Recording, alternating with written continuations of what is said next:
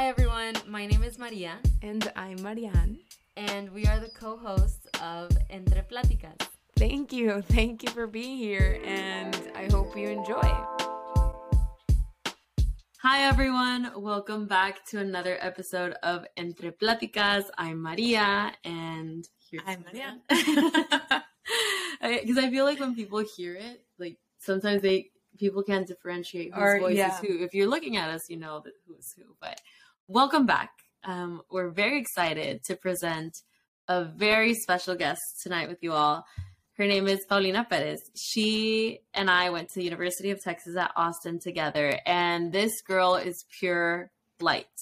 Everything that comes out of her mouth is just funny, special, impactful, connect you're going to connect with her so much especially if you listen to this platform. Um, we're really excited to have her as a guest because a lot of the vision and mission that she has just in her daily life and in her work has been around the bilingual community kind of like mariana and i have tried to create here with you all in entre platicas so i would love Pau if you could introduce yourself tell the people that are listening here a little bit about your personal academic or like professional trajectory or just who Pau is that they can get to know you a little better. Hi, I'm Paulina, but everybody calls me Pau. Um, I was born in Laredo, Texas, but I lived the majority of my life in Nuevo Laredo, Tamaulipas, which is across the border. Um, my mother's Mexican and my father's American. So I've always been like stuck in between both cultures. But it's been a ride. Uh, I studied in the United States my entire life. And then uh, when I graduated high school, I moved to Austin, Texas, and I went to the University of Texas at Austin. Hook'em. Um, I studied public relations with a minor in media and entertainment. Uh, and from there, I graduated in May of 2022. So just recently. And then my last year in college, I started posting on social media, and it just really that's and the rest is history. And right now, I'm still posting. My content has shifted a little bit, but the overarching theme of being in my 20s and kind of finding my identity, having a background like mesh between two cultures, the Mexican and the American remains. So that's where I'm at right now. I also work at a PR agency. So my full time job is working at a PR agency. And then my part time job is being a bilingual Mexican American content creator. Um, so PR professional by day, influencer by night. Um, but it's been fun. It's been so much fun. Um, actually, today I just reached 50,000 followers, and that just seems like. Yay! I know, I know, I know. I cannot even believe it. I, I remember when I had like a hundred, and I was so excited because like a hundred people were watching me, and now it's turned into like this big community, and and I'm so grateful and so fortunate to, you know, be, uh, kind of like I would never see Mexican Americans or kind of like people with a similar background than me in media. And so I'm happy that I get to be a voice in a platform that's so saturated and to be kind of a voice for those who are overlooked and just to help people f- feel like they can relate to someone and that they can find comfort in watching someone who comes from a similar background than them. So I'm just very thankful and fortunate to have my platform and with the community that I've built. It's just been so much fun. Wow, thank you so much for being here. Like that is so well deserved. I'm so happy for you and I know that the impact that you have on people is enormous and extremely well deserved. Yeah, congratulations on the 50,000 blah, blah, blah, Wow. Con- Easy congratulations on the 50,000. I think you got to celebrate every win. It doesn't matter if it's like big for people or small.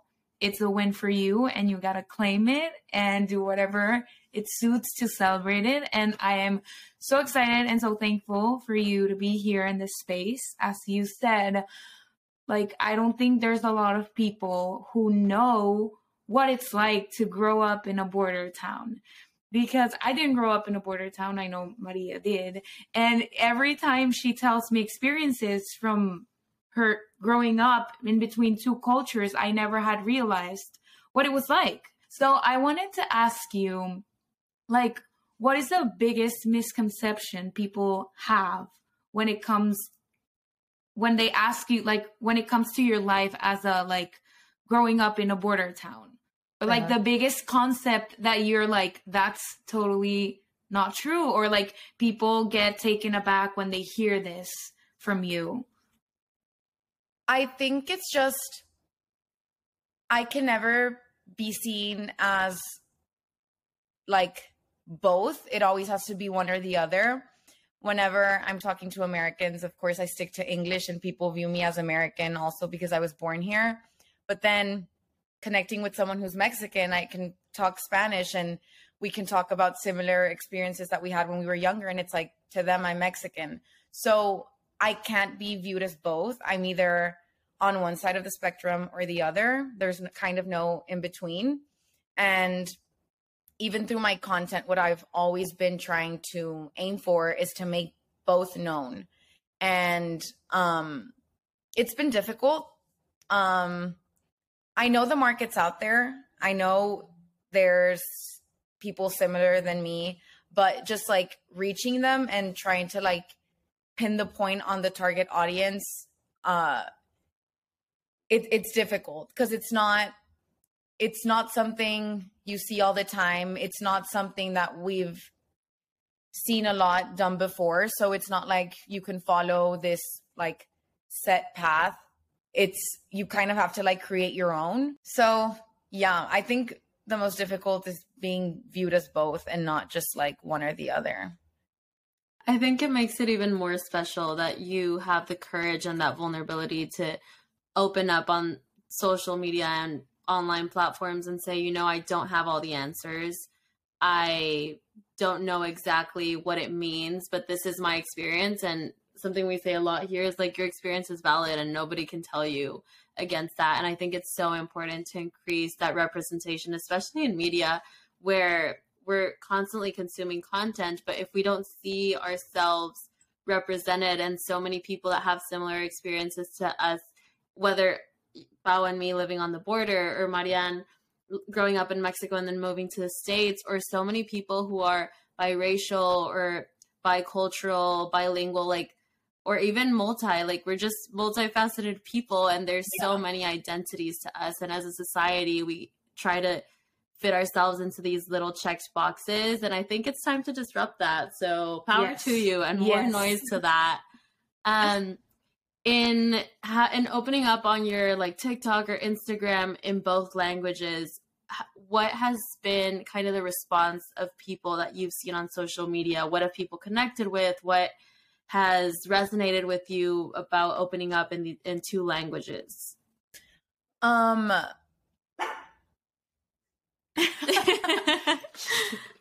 a special appearance.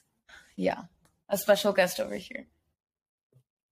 Um so I always knew that I wanted to have like a platform on social media and about a year and almost 2 years ago I posted like this fashion TikTok in English and it went viral. But it wasn't really like it was a very general and like I didn't come out. It wasn't genuine at all. I was kind of like faking what I was doing. I was just trying to mimic everything that I was seeing that was going viral. And so it did. And um then I did that for like 2 3 weeks and it was so like it was burning me out. It was burning me out because it was so misingenuine. It wasn't me. I had to be faking who I was online and it just I was like this is not me and like my content wasn't performing well and i was just like no like it's not doing well and so then one day i just decided to randomly do a day in the life with me at ut austin in spanish and i had seen day in the lives before but i had never seen someone do one in the states in spanish and so i was like okay maybe this can be the start of something new And so I did that and it got an amazing response. And so many Hispanics uh, started reaching out to me for advice on getting into UT. And I was like, wait, I think I just unlocked this new market that hasn't been been touched before. It's like Hispanics who are curious about coming to study in the United States or who are curious about my life or who I am. And that's when I started kind of writing down things that made me unique and that made me me with with one of them being bi- that I'm bilingual, that I'm Mexican American, that I'm from a border city, and kind of using that to help people who were similar to me or who felt connected in some way to what I do or to what, or like who wanted to listen to the advice that I had to offer. And so I kind of shifted there, doing mainly content in Spanish and and kind of giving advice to students to hispanics who wanted to come study at the university of texas at austin kind of giving like advice uh to how to meet Hispa- other hispanics and to how to kind of like navigate through uh a majority white environment as a hispanic and things of that sort. And um and then i kind of shifted to doing content in both english and spanish. And my followers started growing and growing because I was attracting more people because I wasn't only sticking to Spanish anymore. So I was kind of also getting English speakers. And and then I stuck mainly to English again. And then the followers who were there since the beginning kind of started commenting on my videos like I miss the Spanish videos like so it's always been kind of like what do I do and at this point right now, I try to do one in one, but sometimes that's not always what I'm feeling. And I just try to always keep it genuine. So right now it's just like I'll blend languages in one video and uh, sometimes to make it more exclusive I'll add subtitles if I'm speaking in Spanish and then I'll add subtitles in Spanish if I'm speaking in English to make it more exclusive and so both audiences can understand because at this point it, it's it's been hard to have a balance that feels genuine and that feels right to me and to my content.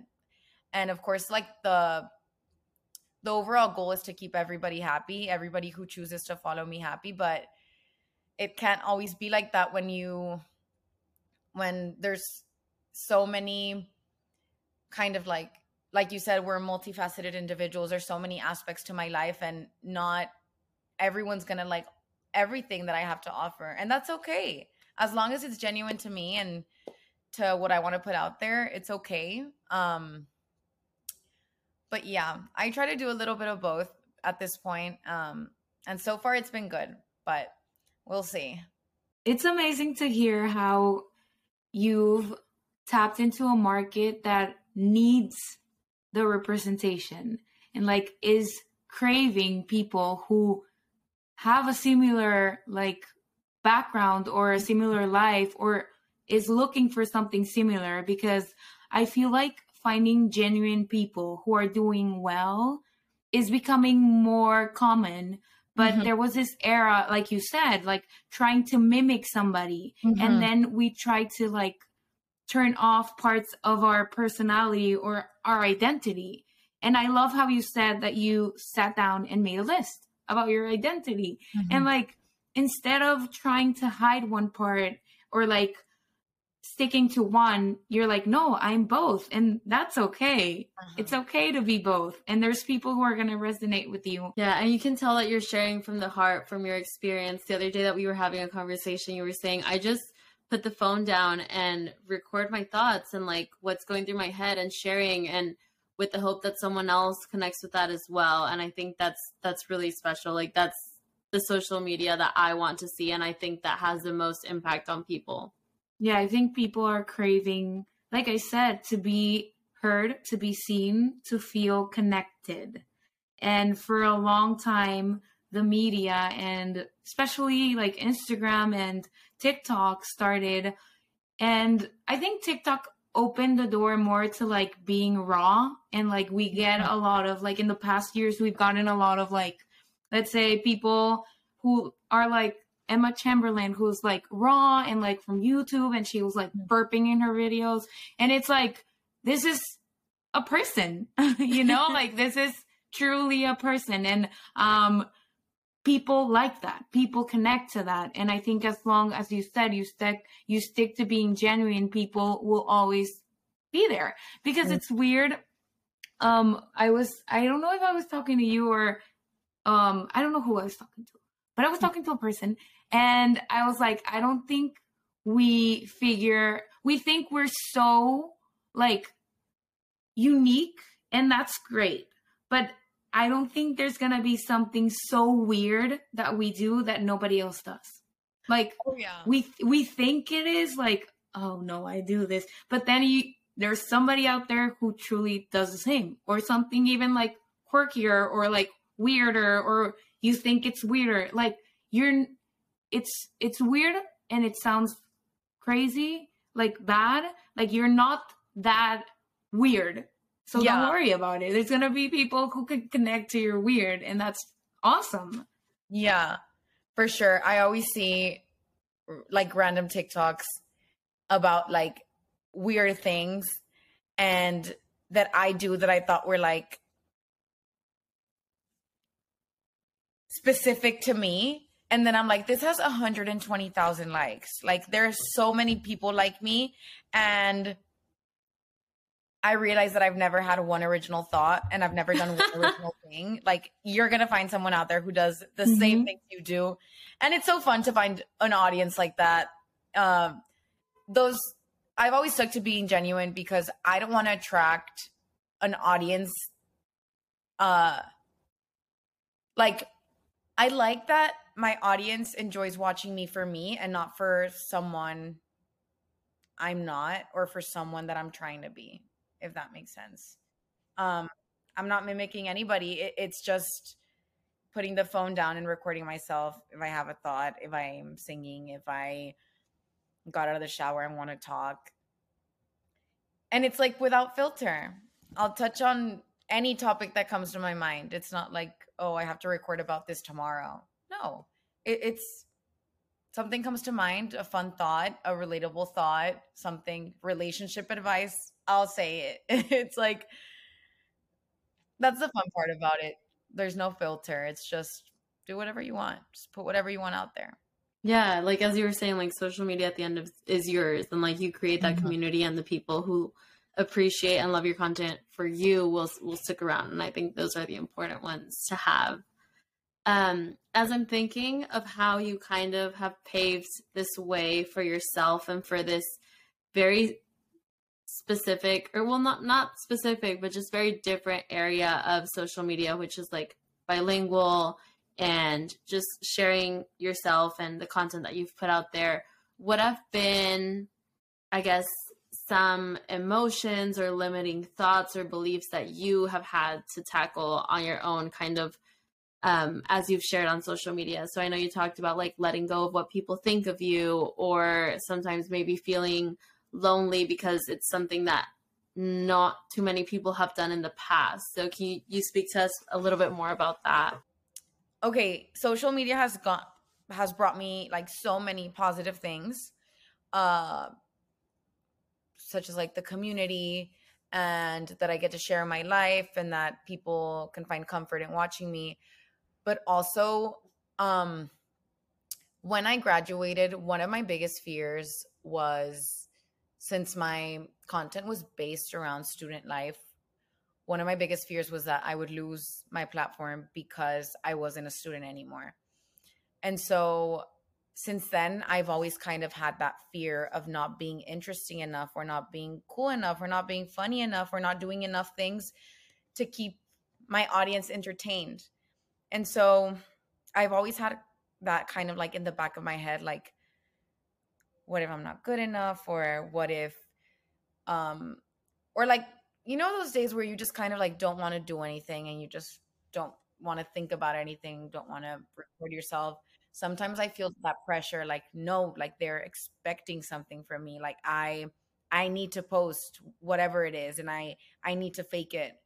But I kind of stop myself before recording and just think like it's okay. It's okay to not record. It's okay. They're still going to be there. They're not going anywhere. Like they will understand if I don't post three days and come back and tell them about what happened. Like they'll understand.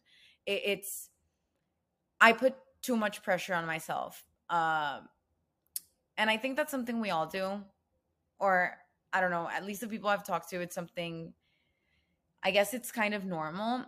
When I graduated, I went through like a lot of changes. It was like, I, I left my roommates. I started a corporate job. I um kind of like moved into another part of town. So it was just like a 180 and as my platform was growing, I was like okay, I need to continue posting like I can't stop. Like it kind of became addicting to the point where I was like so burnt out. Even though I was being myself, I was just like I always had that fear in the back of my head like what if I'm not interesting enough? What if it's not enough? And and then on the other hand, because of all the changes that I was going through, I was also kind of going through like I like severe anxiety and I just like didn't want to leave my house. And I would use social media as an escape and that would be like my that would be like my being social, just talking to my phone. And now I think about it and like that was so wrong because like there was plenty of friends who were texting me like let's do something let's see each other let's go eat and i just like would ghost them and i would just talk to my phone and they would probably be like why is she not like why is she not coming to eat with me if she's like on her phone and she seems like great and she's talking to it like and it was just like i feel like because of social media i got so used to talking to my phone and I started kind of developing social anxiety because I was just so used to talking to my phone and I was like I now I get anxious interacting with people in real life. So that's something I've never heard another creator touch. So I don't know if it's only me. Um but it's definitely something that's been like worrisome because I'll like I'll literally go out right now and I don't know if it's because I'm afraid of like what people think of me because they see me online all the time and then they see me in person and I'm afraid they'll make like a comment or something. But I get a lot of social anxiety now when I used to be like the most social person ever in college. And it's it's it's so weird and I don't know if social media had a role to play in it. Uh I'm thinking it did, but now I'm very socially anxious. I I get anxiety around people, and I think it has to do with social media. But I don't know. I think Have it makes sense. It makes sense because I think we find, and I think as humans, we find escapes to not deal with things we want to deal mm-hmm. like and that's normal and we all have our escapes and mm-hmm. i think if you're in social media and you're doing like things that you're still being genuine you like it you feel good you have a great community as you said and you're you're engaging with your community we think we're being social through there yes. and then we forget that we still need this human connection yes. that is like skin skin you know like talking to people and we forget about that and i think like i'll tell you this in my personal experience i I don't do social media, but I my safe scape is my apartment. I stay in my apartment a lot. I like it and it's my like safe space. And I talked to my psychologist, my therapist this week or the last week and I was like it's weird because my alone time is addictive. And I literally told her I don't know if that's wrong or not. And she was like it's because when you are alone like you may relate it to a, a feeling that feels familiar and you like it and it's uh-huh. comfortable uh-huh. and going outside is uncomfortable so it's kind of like going out of your comfort zone yeah. but in a way you have to balance if like i'm gonna go out of my comfort zone but i'm putting like my mental health in jeopardy or i'm i'm going out of my comfort zone and there's no danger i'm just putting mm-hmm. myself out there and with like if not you'll go back but finally finding that balance is hard and i I yeah. relate to you, and we've talked about this yeah. before. And thank you both so much for sharing that because I think that on social media everything can seem like beautiful and butterflies and like content and awesome, and so many people on the other side are constantly like, "Oh, I wish I had this person's life," or I wish this and that. And we don't see sometimes the backside of it. And I think it's like, in a way, the ghosts of social media that everyone will, um, it will affect everyone in different ways, whether you're a creator or you're a consumer or you're both.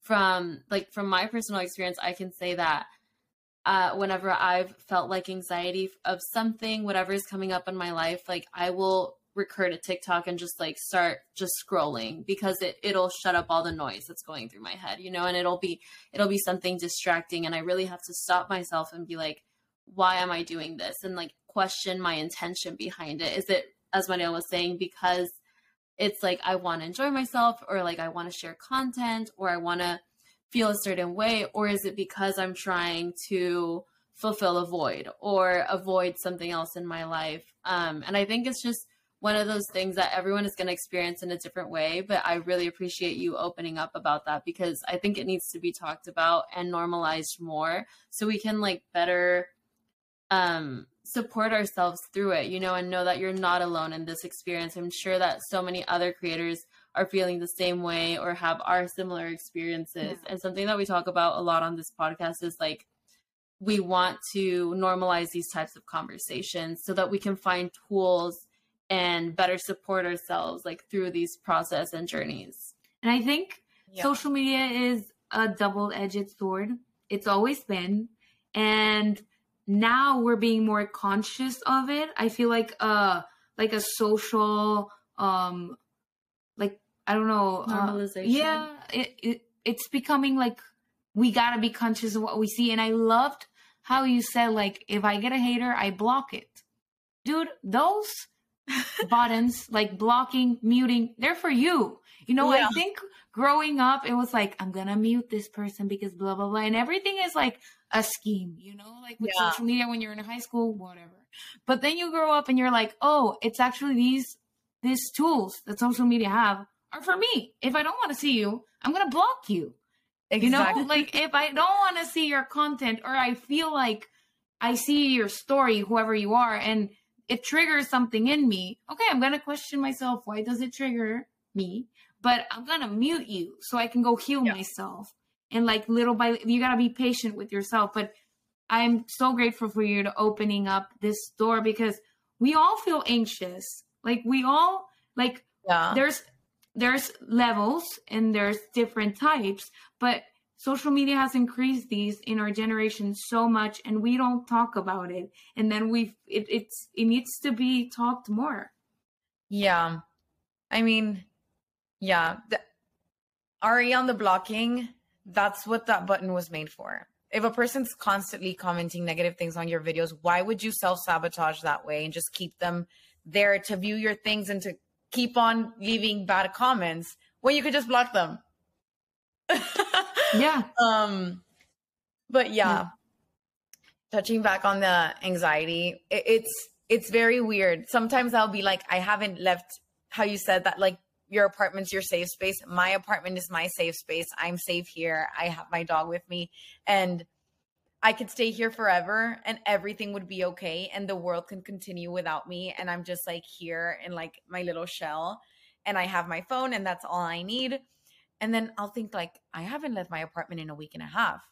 Like I need to go and talk to somebody.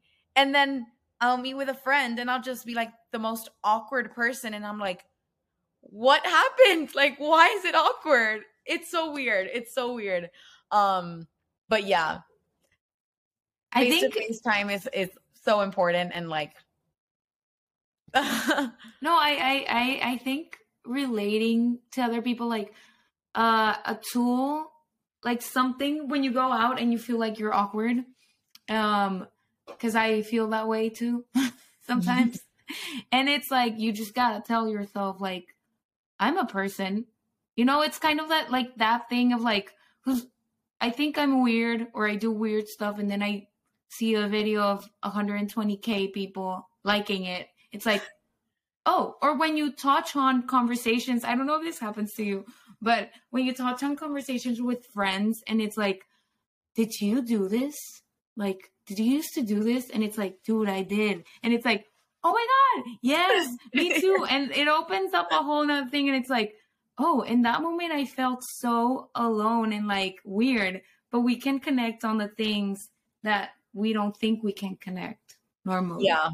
And I also think it's like really important to remind ourselves that we're, as Marian was saying, like we're human and we're in constant change. And so I feel like what you were talking about earlier of how we graduate and we have like this huge identity crisis and everything changes.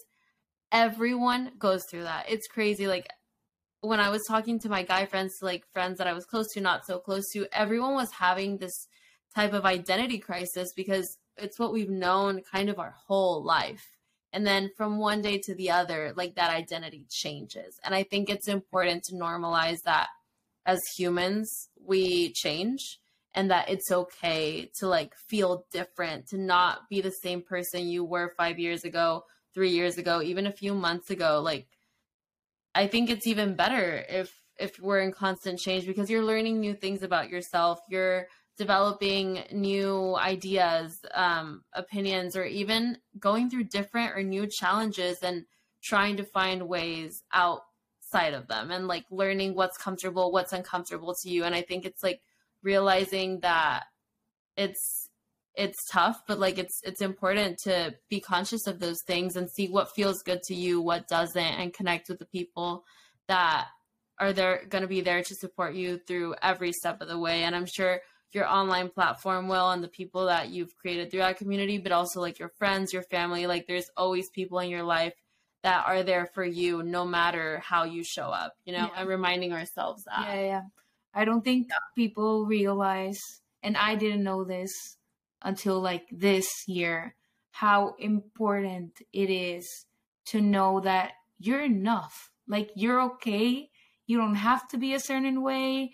You don't have to look a certain way. Like and i know it's frustrating to hear and like see all this people who are on social media and like um or like on tv or whatever. But knowing that like you don't have to change to be social. You don't have to do stuff to mm-hmm. be a certain way to function in this like society and be successful and like grow you just have to be like true to yourself and love yourself and like deal with the moment. You yeah. know, and it's so nice to see people like you on social media. I told you this. I didn't know you and you were I saw you on social media. and I didn't know you and I was like, "Oh." And I started looking at your content and it was it's refreshing. It's refreshing to see somebody who doesn't put on a facade or like doesn't make me feel like I'm not putting enough effort in or like I have to look a certain way to be on social media. It's not like it's it's brave. It's brave to see people like you who can go in to social media and be like, this is me genuinely without anything on, without another face, covering myself. And this is humanity at the end of the day. And it's yeah. so nice. And I thank you for that. Um, yeah, I feel how it can be refreshing before I think influencers were kind of associated with just being these like perfect beings who were always buying designer things, always traveling to the most lavish hotels and and with TikTok it brought on a new face to influencers where people could just be raw and be themselves. And um we see some of the most successful creators are the ones that are being raw. How before you mentioned Emma Chamberlain, like she is so big right now. She keeps coming up on my For You page because she's doing a, com- a campaign with Lancome. And I'm like, literally, from being in her bedroom and from talking about things like anxiety and depression and real things that people deal with, like she became huge. And she brought problems to light that people wouldn't touch on and that what you would picture an influencer to be like this perfect persona like they would never touch on topics like that because through social media their life is perfect and so i'm happy that the kind of like what's associated with influencers kind of has shifted. Um, at least in the people that I follow, and maybe that's why I have that association with influencers. Um, I follow a lot of Hispanic, Latin, Mexican creators on TikTok and and because I want to see that content. I love love seeing um other Latin and Hispanic creators on my FYP and it it makes it makes me feel comfort. It makes me feel motivated. It makes me continue to post every single day. Um so that's another thing. I think TikTok is super super powerful and because it's such a powerful tool that we have like we can literally get whatever message we want to get across by using the algorithm to our advantage and using hashtags that kind of like pertain to the audience that you want to reach. Like if I want to reach a certain demographic, like I can do that. And that is so powerful. Like you can get your message across whatever you're trying to cover. And that's what I've been trying to do for the past year and a half and and little by little it's growing um but yeah, how you were talking about like you don't have to do anything. You don't have to do what you see online. You you just have to stay true to yourself. That's like literally the motto that I go by. It's like with social media at the beginning, it was a lot of me comparing myself to other creators. And a lot of the time they were uh, white and they would stick to solely like English content. And I was like, how am I going to be comparing myself to a creator that's completely different than I am? And, and they're like in a completely different niche. Like they're trying to reach a completely different target. And like be sad that I'm not growing at the same rate than they are. When I am building like this beautiful community and it, it's not it's not about the number it's about the impact. And right now at this at this point i've come to a consensus that it's literally about the impact. And for me it's just like about keeping it real keeping the relationships personal having one-on-ones with people who relate to me like little things like that little things like it, it sounds like the little things that makes that make us like human. It's it's about connection it's about relationships it's about friendships it's about all the things you can like associate with like good things good impact. I don't know how to describe it do you do you know what it i'm saying? say? yeah that that was beautiful. That that was more than enough trust me. Um i feel very inspired by what you're saying and i'm sure so many other people will. I have i guess we just have a few last questions to wrap up this conversation. I wish it would never stop because it's such an important topic. Um but as you've talked about like following other creators that inspire you or like battling these emotions of kind of like perfection or not being enough what are what are the main strategies or things that you've done in order to combat these like negative self-talk or just like um finding more inspiration to stay true to yourself in such a world that social media is? Um i think it's always just about staying conscious that like what's in my head is not real.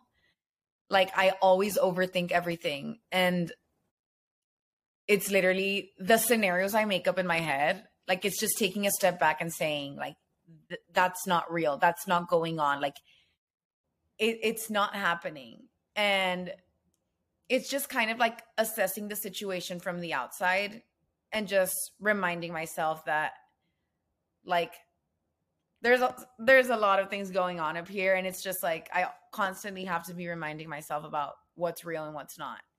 Um but that's something I, i've always dealt with. I've always been an overthinker. I always overthink everything uh whether that be on social media whether that be on uh in person. I've just come to the conclusion that not everyone's gonna like me and that's okay. Um i like to think about it like I don't know. You not everybody likes pineapple, but I like pineapple. Pineapple's good. So it's just like it's fine. It, it if someone doesn't like you, it doesn't mean there's something wrong with you. It's just sometimes your personality or you're not for everybody, and that's okay. It, there's nothing wrong with that. So it's just being mindful of that. I love what you say about. I don't think we realize the power that consciousness brings to your life. Yeah. Into like healing and growing. Yeah. Just being conscious can be the first step to a long, a long process, but it's a big step.